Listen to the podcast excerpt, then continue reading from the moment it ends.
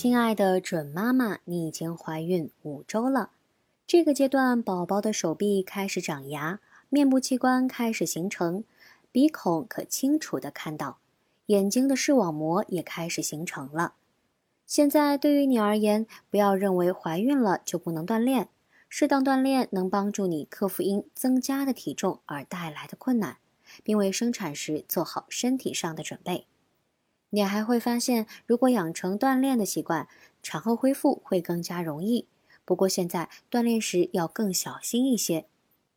三次正餐最好定时定量。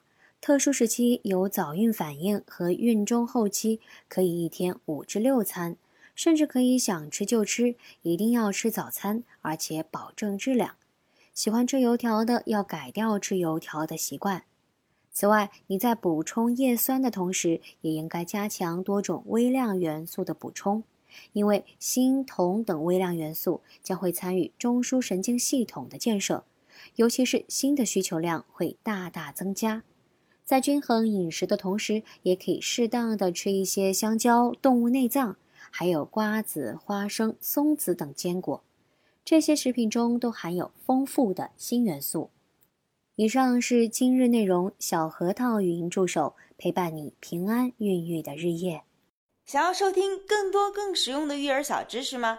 那就快来微信搜索“小核桃早教”，关注公众号就可以免费收听每日播报提醒喽。